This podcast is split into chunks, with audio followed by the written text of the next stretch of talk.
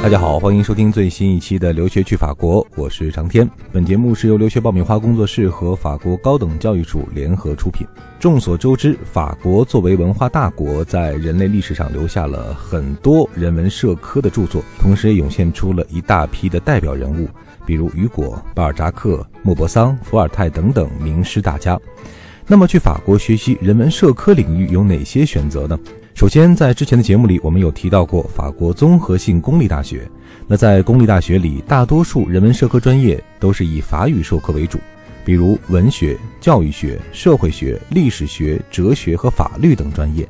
那除此之外，在大学校，也称之为精英学校框架内，也有一些以人文社科为专长的院校。那今天的节目，我们将选择其中的一所作为代表，给大家讲一讲法国的人文社科类大学。我们请到了两位特殊的嘉宾，要给大家介绍一所法国非常知名的大学。首先，我们有请两位跟大家打一个招呼。大家好，我叫刘华印，是法国巴黎政治大学驻华代表。大家好，我叫李听雨，我是巴黎政治大学的驻华代表。很高兴今天呢，通过留学爆米花的平台，让更多的听众了解到巴黎政治大学。嗯，今天呢，我们要了解的就是这一所在法国非常知名的学校——巴黎政治大学。哈，呃，之前我也听过很多关于巴政的，比如说是法国总统的摇篮，还有学生形象的比喻成法国的北大。可能不是那么准确，但是从某种程度上可以体现出这一所学校在法国的地位，包括大家认可的程度。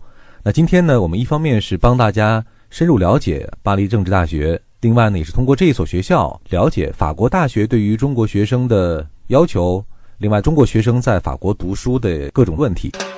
这里是互联网第一留学咨询分享节目《留学爆米花》，欢迎继续收听哦。首先，我们请两位介绍一下巴黎政治大学到底是一所什么样的大学。从巴黎政治大学的名字开始说起吧。嗯，我们的法语名字是 Sciences Po，啊，相当于英语的 Sciences Po，然后中文叫巴黎政治大学。同学们可能就会很奇怪，学校是不是学 Sciences 科学的一个大学，或者说是不是按照中文名字只教授政治的大学？其实这些都是误区。巴政呢，之所以叫巴黎政治大学，呃，是跟清朝的时候最早到巴政留学的这个中国的留洋的学生，洋务运动的时候，李鸿章的几个幕僚他们去起的名字。Sciences Po 实际上就是英语的 Political Sciences。这么一说，大家就知道，其实巴政的支柱学科呢是在人文社科领域的，然后分别是以下五大学科：政治、国际关系、经济、法律、历史。社会学，一七年 QS 世界大学排名，巴政的这个国际事务学 International Affairs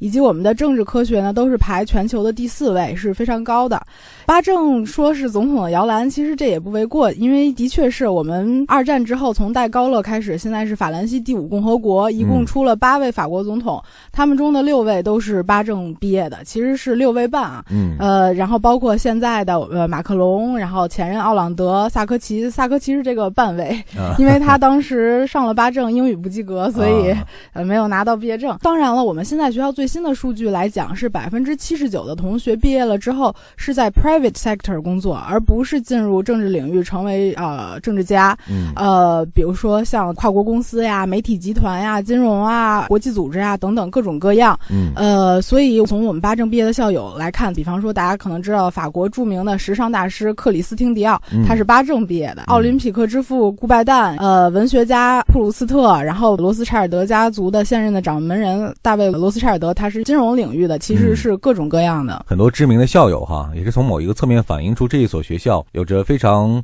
厚重的历史的底蕴啊，同时在培养人才方面有着很多顺应时代的这样一些调整。一说到法国学校，其实很多学生会很向往哈，因为法国这个国家就带着很多比如浪漫的气息啊，或者是美好的景色呀，那这个学校的。呃，概况能不能给我们介绍一下？巴镇的话，它不仅仅是在巴黎有一个校区，而且我们在法国外省呢也有六个校区。其中呢，我们在巴黎这个校区当然是我们历史最悠久的校区，从一八七二年建校之后的话，就一直在呃巴黎的市中心六区和七区。嗯，呃，而且呢，它也是离现在法国的很多的这个著名景点啊，包括塞纳河、卢浮宫啊，都非常非常的近。嗯，走路基本上就是十多二十分钟能到。哦，所以学生每天上课的路上就能够看到很多的很漂亮的风景。嗯，包括学校旁边的话，还有包括花神咖啡馆这种很有名的人文的历史景点等等。嗯，然后我们在呃外省的六个校区的话，其实也都是位于每个城市的呃市中心。比如说我们的欧亚校区位于勒阿弗尔市，勒阿弗尔呢是那个法国诺曼底大区的一个非常有名的港口城市，也跟中国有非常多的联系。这个城市呃，然后它也是呃被那个联合国教科文组织列为了世界遗产。然后还有我们的欧美校区，它位于法国的香槟地区，也就是大家喝的香槟就都是那个地区产的，所以学校旁边有非常非常多有名的这个香槟的公司和葡萄园。嗯，然后那个校区的话，我们所用的这个教学楼，整个场地也都是一个呃中世纪的。呃，宗教的这么一个教学场地，所以呢也是古香古色，非常漂亮。然后像我们在呃法国南部还有一个校区，位于蓝色海岸，它也是离意大利、离戛纳呀，还有这个尼斯特别特别的近，所以那个校区也是非常非常有地中海的特色的。嗯嗯，听两位的介绍哈，无限的勾起了大家对于这所学校的向往。那我们回到和中国学生比较相关的问题上，现在学校里面大概中国的学生能有多高的比例？然后现在有百分之四十七的学生是拿非法国的护照，哦，也就是说他们来自全世界各地一百五十个国家，嗯，所以巴正有点小联合国的感觉。嗯那我们现在呢，非法国同学中，呃，占比例最多的是美国同学，嗯之后呢是德国同学，然后再往后，现在也有越来越多的中国同学呀、意大利同学等等来巴正留学。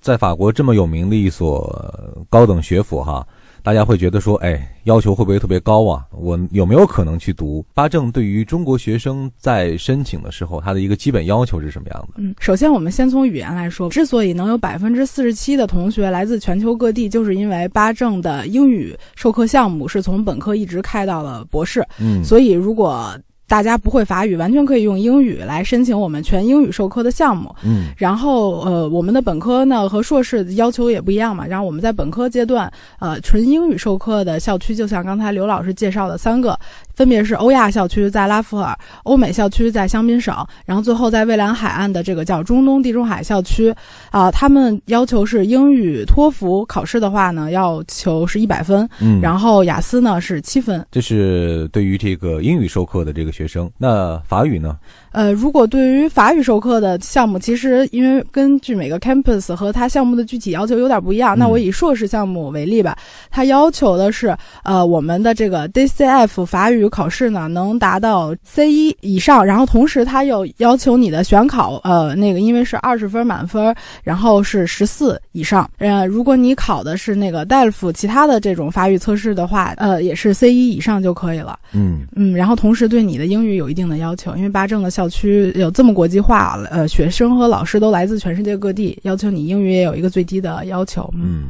呃，总体来说，成绩要求还是比较高的一个层级上的哈。就是现在去八正读书的中国学生，大概是一个什么样的一个画像啊？比如说他们的呃学习的背景啊，或者成绩的水平啊，啊，或者说有没有八正比较青睐的某一类中国学生的这样一个形象？应该这么说，来报考八证的学生呢，还是非常多是来自于名校的学生，因为八证本身我们在中国有呃超过十所这个呃交流的院校，北大、嗯清华、人大、复旦啊、交大呀、浙大呀、武大呀，都是呃咱们。中国东南西北地区最好的那个大学，所以呢，通过这些交流学校呃交流项目，有很多中国同学了解了巴正，也有很多中国的同学来报考巴正的这个硕士项目。嗯然后从这个本科项目来说的话，我们也是有很多来自中国比较有名的这个高中，比如说人大附中啊、嗯南师大附啊、南外啊、武外啊，或者是说上海中学啊、啊上外附中等等。嗯，所以我觉得其实来报考八正的学生整体来说的话，还是非常的丰富的吧，应该这样子。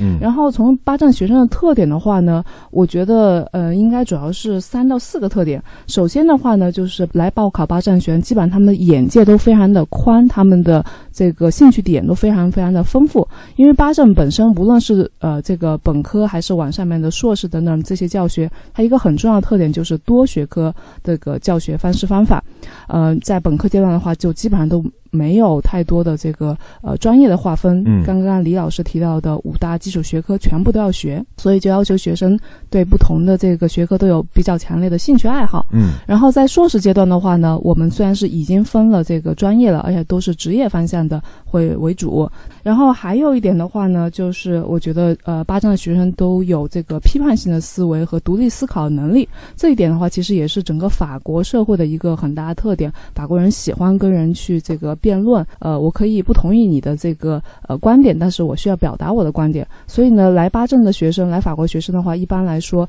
他们这方面都会比较好。而且包括在巴正的教学，我们的一个呃原则性的东西就是，我们教授很多知识，同时更重要的是教授学生一个获取信息，并且分析信息、分析这个事件的这么一个能力，让他们能够独立的去进行决策和思考。嗯。然后还有一点的话，我们的 logo 的话，它是一个狮子，一个狐狸，它是取材于意大利的这个政治学家马基雅维利的《君子论》，它是里面有一句话，就是说一个呃。大的人才能够管理好一个国家人才，他需要像狮子一样勇敢，像狐狸一样的这个聪明。所以就是说，学校在建校的时候其实是非常的自存高远的。所以我们也希望我们的学生来学，虽然学的是不同的这种呃社科知识，然后去不同的岗位工作，但是他们的内心是心怀天下的，将来是要回报这个社会，有很强的这种嗯责任责任感的怎么样的？如果准备申请的话，我要和多少人一块竞争啊？八正录取的这个几率有多大？呃，现在八证的这个录取率，我们现在说在中国大陆地区，去年的数据是大概百分之三十左右。嗯。其实，在中国大陆地区的录取率还是算是相对比较高的。嗯，相比法国同学去考八证，你感觉是容易很多。法国的话，考八证是特别难的一件事情，因为呃，法国国内基本上这个录取率是百分之十不到。因为我们也是听那个巴黎的这个同事，就是说，像法国同学呃来申请八证的话，这个录取率百分之十都不到，所以是竞争非常非常的激烈。他们也经过层层的选拔，但是对于我们的国际生申请的时候，就没有像法国同学的。笔试环节，呃，直接是通过材料，然后本科的时候在家面试，研究生是完全通过材料，然后直接得知录取结果，呃，所以这也是为什么跟法国同学比，录取率高很多，同时也容易很多，准备起来也方便很多。嗯，除了关心这个学校本身的实力和知名度之外，呃，学生可能更关心的是我。学成毕业之后，我的去向啊，我的未来的前景。第一就是之前在巴政留学的中国学生，他们的去向怎么样？另外就是在巴政读书的话，对于我未来的，呃，就业或者求职也好，会有多大的增值的这个效果或者空间？中国同学从那个八正毕业之后，他们的整个的呃就业方向是非常丰富的。我们也是做过这方面的跟踪调查，然后呢也能够看得出来，学生比如说去金融行业的，然后去企业的，去文化行业或者新闻媒体，然后也有很多进入国际组织、NGO 或者是政府呃机构等等，这是非常非常丰富的。嗯，因为八正的学生呢，呃，我们也是学校专门有一个呃专门负责学生将来就业方面的一个呃机构，叫 Career Service。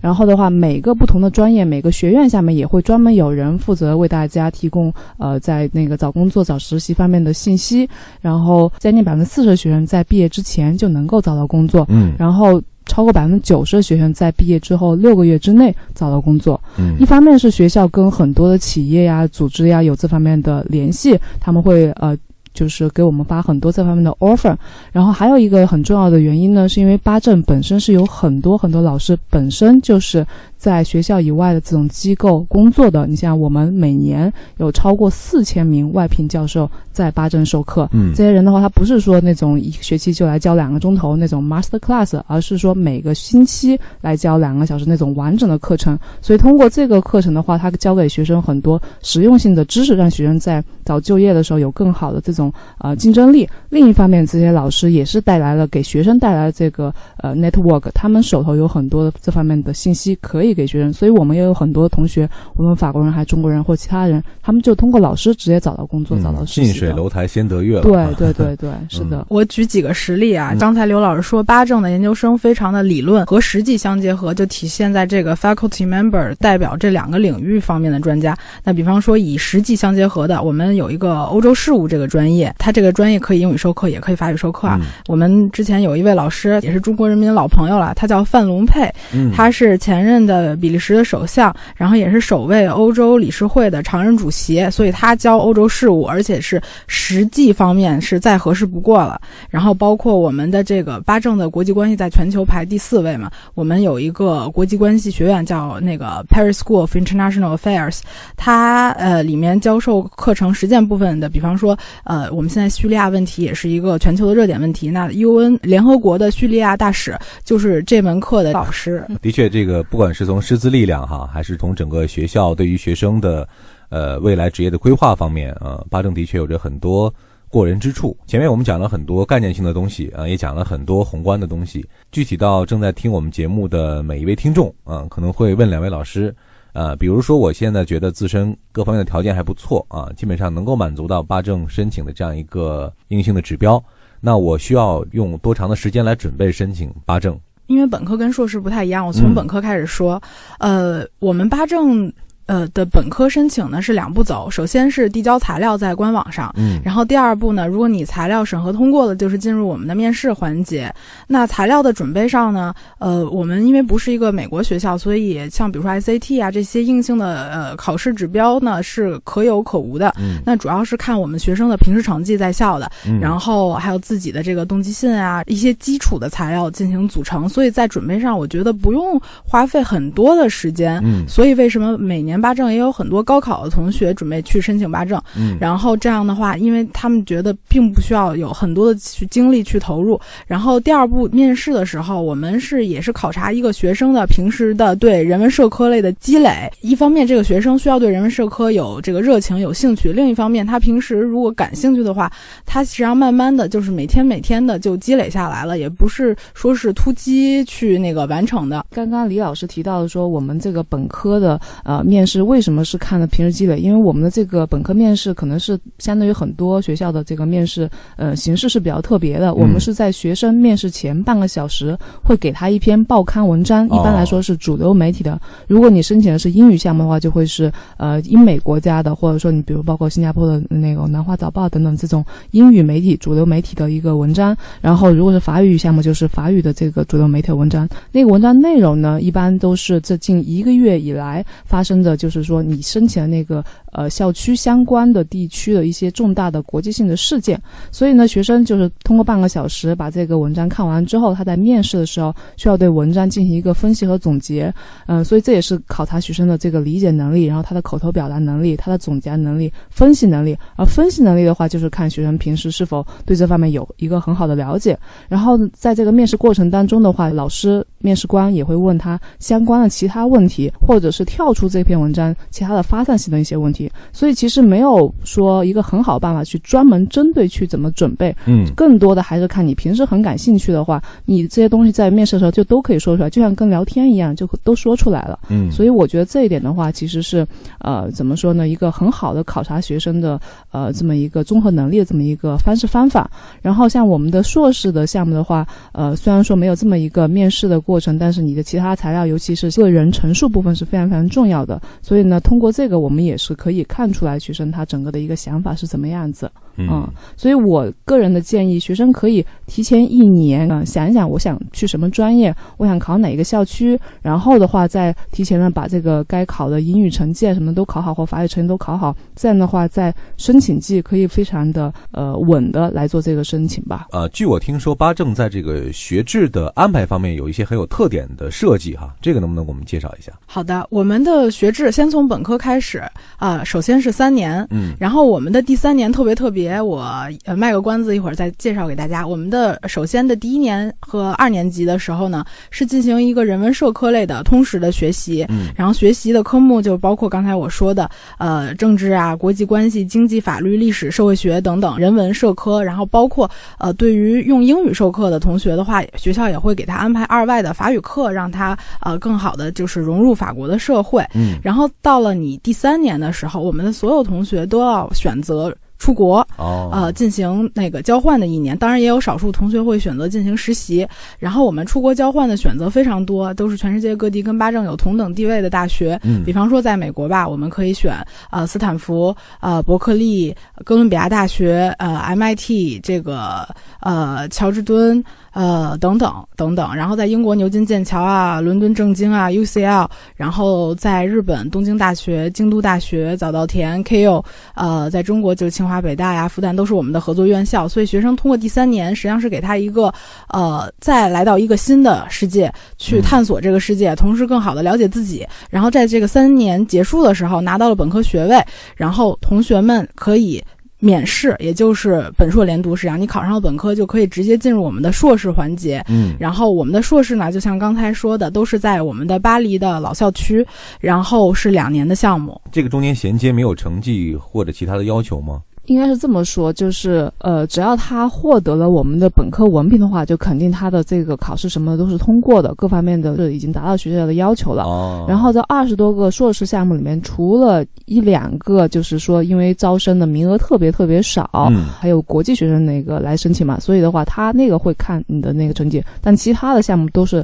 对他们全部开放，他们想去哪个项目就可以去哪一个项目。哦，就是可以这样理解。如果说我成功的拿到了本科的毕业证的话，也就意味着我同时获得了就读硕士的这个邀请函，是吧？可以这样理解吧？对对对可以这么说本硕连读。嗯嗯，那这个设计还是非常的特别的。这个呢，就是我们八正的单学位的设置，一共是三年本科、两年硕士、嗯五年五。年，我们还有双学位。什么叫双学位呢？那我们比如说本科阶段的话，就是一年级、二年级在八正读，嗯三年级和大四呢，在我们的合作院校读。毕业了之后，你拿到两个学校文凭跟学历。嗯呃，我们跟比如说呃那个哥伦比亚大学啊、伯克利大学嗯等香港大学都有这样的设置。然后在硕士的两年的这个里面也有这个双学位的可能性。那他就是研究生一年级的时候在八政，研二的时候在这个合作院校，然后毕业了之后拿两个学校的硕士文凭和学历。嗯，其实给了学生更多的选择的空间和可能的方向。非常感谢两位老师。呃，这里是由留学爆米花工作室和法国高等教育署联合出品的《留学去法国》，我们的节目每周二播出。我们下一期节目再见。再见。再见。